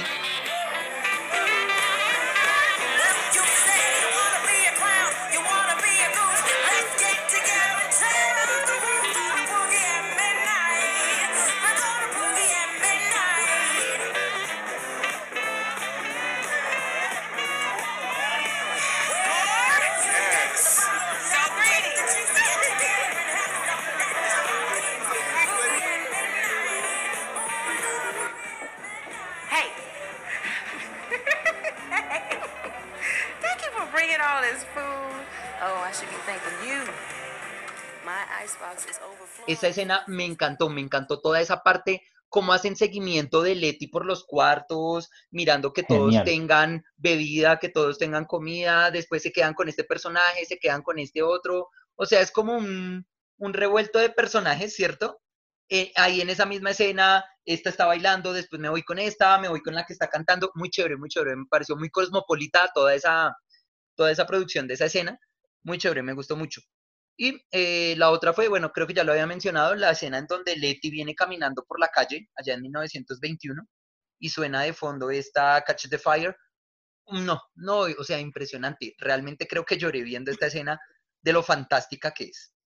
Entonces esas son mis dos escenas a traer a colación porque son para morirse de, un, de una sobredosis poética tanto visual como auditivamente. Así es. Teniendo en cuenta el amor que tiene Andrés por Atticus, yo creo que deberíamos crear una sección de cuál es su personaje menos favorito. Ay, ¿Qué igual eso personaje debería venir odias? porque Atticus viene de ático y ático es algo que uno casi nunca mira, entonces Atticus se quedó en el ático. En el el ático. resto de personajes sí evolucionaron. Sí, creo que lo único bueno que hizo él fue morirse. Ok, eh, sección. Vamos a... eh, ¿Cómo describíamos en una palabra la serie y eh, calificación? Entonces, démosle la vuelta. Voy a empezar yo, creo que nunca he empezado yo a dar mi calificación. Mi calificación de la serie le voy a colocar un 4-7. 4.7. Y el 4-7 se lo voy a dar porque, no sé, me desconectó mucho el segundo capítulo. O sea, lo que les expresaba, el primer capítulo me gustó mucho, menos el final, la última escena me, me desconectó inmediatamente, dije, ¿qué pasó aquí? Y ya el segundo capítulo fue como, como que, no sé, como llegar a otra, otra serie nueva. Entonces, ese segundo capítulo, sí, claro, sé que es muy importante ese segundo capítulo para explicar lo que va a venir en adelante, pero no sé, no sé si fue la narrativa, no sé si fue la forma en la que se contó que me desconectó completamente y de hecho no iba a seguir, yo no iba a seguir. Después de que terminé el segundo capítulo dije, no, yo no voy a seguir viendo esto, porque me parece una pérdida de tiempo, o sea, están muy desconectados. Pero no, menos mal me animé y seguí con el tercero y el cuarto y el quinto hasta que me siguió enganchando. Es que lo que decía Carlos, después del tercero esto se pega una enganchada terrible. Terrible porque es muy buena, porque ya, ya uno le empieza a agradar la serie, ¿no? El segundo capítulo no me gustó mucho, entonces yo creo que por eso lo va a colocar el 4-7. Y eh, mi descripción con una palabra va a ser poesía. Ok, muchas gracias, Andrés. Listo, no, no te preocupes. Ni yo. Eh, Carlos, para, eh, para ¿Con no intervenir, describirías la serie y eh, calificación? para no pisarnos la, la, la intervención, siempre apagamos los micrófonos, pero no. Claro. Y Además además yo había interrumpido muchas veces. Sí, sí, generalmente nosotros terminamos interrumpiendo a Andrés, entonces toca dejarlo que él termine. Eh, y de acuerdo contigo en, en ambas cosas. Mi calificación es de 4.6. 4.6. Yo sí le bajo un puntico más por el hecho de que el final me pareció muy precipitado. En el final se condensaron prácticamente todos los errores que pudo haber tenido la serie en el camino y que supo solventar, que supo resolver. En el, último capítulo las cosas pasan como a millón. Me, sentí como viendo, no sé, una telenovela latinoamericana donde en el último capítulo tienen que matar a los 10 villanos que hay en, la- en toda la telenovela y casar a los protagonistas y que tengan hijos y que se vuelvan viejos. O sea, me pareció muy así, aunque realmente no pasó así en, en Lovecraft Country, pero sí sentí que todo estuvo muy precipitado para, para llegar al punto de conclusión al que llegamos. Eh, me gustó el hecho de que quedó siendo una serie concluida, cerrada, con algunas cosas por allí sueltas, pero, pero pues nada, eh, siento que de haber tenido un capítulo final eh, redondo y mucho más reposado, eh, o si hubiese abierto la posibilidad de una segunda temporada, qué sé yo, con, cosas para trabajar y, y dejarlo con un cliffhanger potente, podría haber subido un poquito más los puntos. Pero 4 o 6 para mí. Y en una palabra, Frankenstein. Ahí se las dejo. No, no puede volver a Atticus, por favor. No, y me refiero a lo monstruo remendado, a que hay tantas cosas allí para crear ese ser que, que, que finalmente se convierte en, en, un, en uno de los monstruos románticos por excelencia del, del terror gótico. Entonces, es, la, e- es el cómo se condensan muchas cosas allí. Y no, yo tampoco quiero que vuelva Atticus. Es una colcha de retazos muy bien formada. Sí, correcto. Muy bien formada. Bueno, uno de los retazos se llama Atticus, pero ese es el que uno pone en los pies, ese no se ve. De acuerdo. Pobre Atticus. Ok, Lila, eh, personaje, personaje favorito. Digo, ok, Lila. ¿Te desconcentró Atticus? Sí, sí, des- eh, desconcentración iba a decir. Eh, palabra y eh, calificación. Em, como palabra voy a usar fantasía, porque pues es una historia eh, que está contada, eh, digamos, está contando una, una situación eh, social real, pero al mismo tiempo enfrentándose a, a, otro tipo de entidades y a otro tipo de, de- de situaciones más em, tipo Lovecraft. Y de calificación yo le quiero colocar un 4.6, igual que Carlos, precisamente porque me pasó lo mismo con el final. 4.6.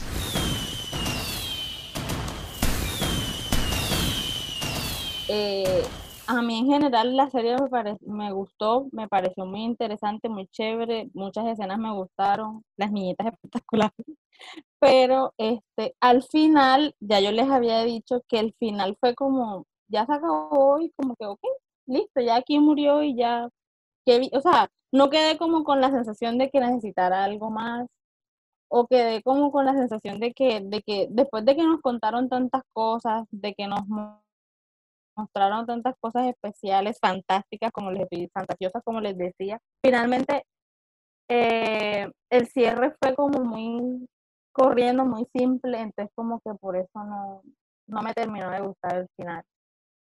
Eh, entonces por eso le pongo esa calificación. Listo, muchas gracias. Sí, digamos que pues lo que yo les decía, o sea, se nota que partes donde están, o sea, hay una concentración de escritura muy buena y ya hay una parte en donde decían eh, guionistas a comer, entonces escriba, escriba, escriba, chu, chu, chu, chu, chu, ya, chao, vámonos a comer. Yo, el final yo lo sentí muy ositos cariñositos. Si ustedes ven un capítulo de los ositos cariñositos, era un solo osito, era un solo osito, era un solo osito enfrentando la situación, pero al final tenían que llegar los, dos- los otros ositos a también sacar su poder y, y destruir el- la situación que estaban confrontando o a la persona que estaban enfrentando. Yo la verdad no sé para qué estaban haciendo una línea de sal si nunca se utilizó. Sí. Sí, o sea, hay unas cosas que no, no, no, no quedan muy Es que no, ahí. no se utilizó porque ya había un infiltrado, entonces ya para qué. Pero ellos siguieron igual haciéndola. Ya, ya Cristina estaba dentro. Ya Cristina estaba infiltrada, ya Cristina se sabía todo el plan, entonces ya para qué utilizaban esa línea de. Pero aún así ellos utilizaron el plan de Cristina para poder seguir desarrollando el plan de ellos. Entonces no sabía si el plan de ellos era que Cristina se enterara de su plan o simplemente ellos no sabían que Cristina sabía del plan. Entonces ahí es donde uno queda Eso fue una confundido. es una paradoja estructural. Ok, listo. Eh, pues no, muchas gracias, muchas gracias por su atención, muchas gracias por haber pasado este momento escuchando la escaleta y esta, esta cortica y reflexiva opinión acerca de Lovecraft Country. Entonces, eh, chica, chicos, si quieren algo más que decir para poder dar cierre. No, señor. Pues nada, lo que siempre decimos, hablar sobre lo próximo, antes de que me quiten la palabra alguien por ahí. La serie está en HBO. Eh, sí, la serie se encuentra disponible en el catálogo de HBO. Eh, la pueden ver cuando quieran, es original de ellos, así que no la van a quitar. Muchas veces nos pasa que entramos al streaming a buscar algo y ya no lo, ya no lo encuentra uno. Pero sí, ahí está, Lovecraft Country, una temporada. Hasta el momento no se han pronunciado para continuar, pero como les decía en un principio, ya Misha Green, su eh, headrunner, su showrunner, su principal guionista, dijo claramente que eso era lo que quería y tenía para contar y hasta aquí llega todo. Así que será una única temporada, 10 episodios y se la van a pasar bastante chévere. Es una serie muy, muy entretenida, además de todo lo, lo trasfondo que, de todo el trasfondo que maneja y, y plantea. Sí, cierto, cierto. Y, y sí, a uno le pasa así, ¿no? Por ejemplo, que uno va, ay, ¿dónde viste esta película? No, en Netflix. Y uno ahí, ay, no, ya la quitaron. Ay, no, es que la vi hace dos meses. Ay, no, pues gracias por avisar a tiempo. Sí, tal cual. Entonces sí, sí, serie original y eso es lo bueno de las series originales, ahí se quedan. Eh, para hacer, bueno, no sé, creo que es para armar polémica o no, eh, el día de mañana, el día de, no, hoy es 10, 15, 16, 17, el día 17 eh, llega a Latinoamérica Disney Plus. Vamos a ver cómo le va con su desarrollo en América. Mucha propaganda, le han dado mucha pauta publicitaria eh, al descuento que tienen en redes, está totalmente involucrado con Disney Plus. Eh, bueno, esperemos que, que realmente se pongan a la altura de lo que está ahorita HBO Prime y, Y Netflix. y no más, no más porque Netflix ha bajado un poquito, pero en cuanto a series, digamos que HBO y Prime ahorita están dándole fuertemente. Bueno, digamos que ellos tienen el as bajo su manga que, eh, que se llama The Mandalorian. Eh, si no estoy mal, creo que el día de hoy hacen lanzamiento como por cinco canales de televisión de los que ellos tienen y a las 10 de la noche van a pasar diferentes productos. Entonces creo que en Fox van a dar el episodio 1 y 2 de The Mandalorian, en National Geographic creo que van a pasar otra cosa acerca de un documentales que ellos tienen, en Disney Channel creo que van a colocar eh, un episodio sobre una serie que ellos están haciendo sobre hijos de reyes o algo así. Entonces, realmente están, eh, están desplegando una estrategia publicitaria bastante fuerte eh, para lo que es la llegada a Latinoamérica de Disney Plus. Sí, correcto. Ahí recomendado de Mandalorian. Yo tuve oportunidad ya de ver la primera temporada y realmente uf, lo que están haciendo con la serie deja en pañales a lo último que vimos en cine sobre el universo de Star Wars. Eh, antes de que se nos olviden, yo pensé que de pronto Andrés lo iba a mencionar, entonces ahí les robo la palabra. Para nuestro próximo podcast hablaremos sobre la más reciente ganadora del Oscar la mejor película original, perdón, la mejor película del año. Además de que se convirtió en un hito por ser una película extranjera, que también ganó el premio Oscar a mejor película internacional, mejor director, mejor guion. No es otra que Parasite, que se encuentra disponible en el catálogo de Netflix.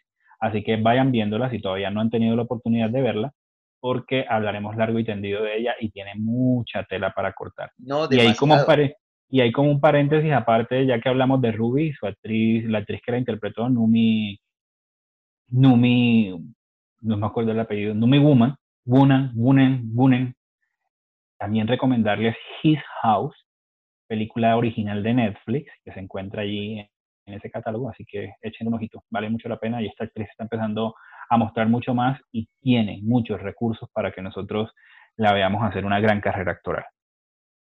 Y lo que decía Carlos, eh, claro, Parasite, premio a mejor película extranjera y premio a mejor película de todos los nominados que tenían los Oscars. Sí, señores, toma esto, Roma. Listo. Eh, Lila, ¿nos recuerdas las redes sociales, por favor? Sí, nos pueden seguir en Instagram y en Facebook como arroba plot.ha y en Twitter como arroba plotha2. Listo, muchas gracias. Eh, también recomendarles eh, nuestros anteriores podcasts. Tenemos ahí muchas series, tenemos muchas películas, eh, cositas variadas de época, eh, cosas antiguas. Tenemos el pasado que fue acerca de The Boys, una serie de Prime, para que aquellos que están interesados en el mundo de los superhéroes pasen a echarle una escuchadita a nuestro podcast de The Boys. Y eh, bueno, no siendo más, les deseamos que tengan una, una fantástica semana. Feliz día, feliz tarde, feliz noche, dependiendo de dónde, de en qué horario nos estén escuchando. Y eh, no se olviden, siempre pegados al mundo del cine, al mundo de la televisión, al mundo de las historias fantásticas. Y por favor, lean mucho, lean, lean, lean. Así es. Muchísimas gracias, chicos. A todos gracias por escucharnos. Muchas Muy, gracias. muy bien. Chao. Adiós, adiós, adiós. La escaleta.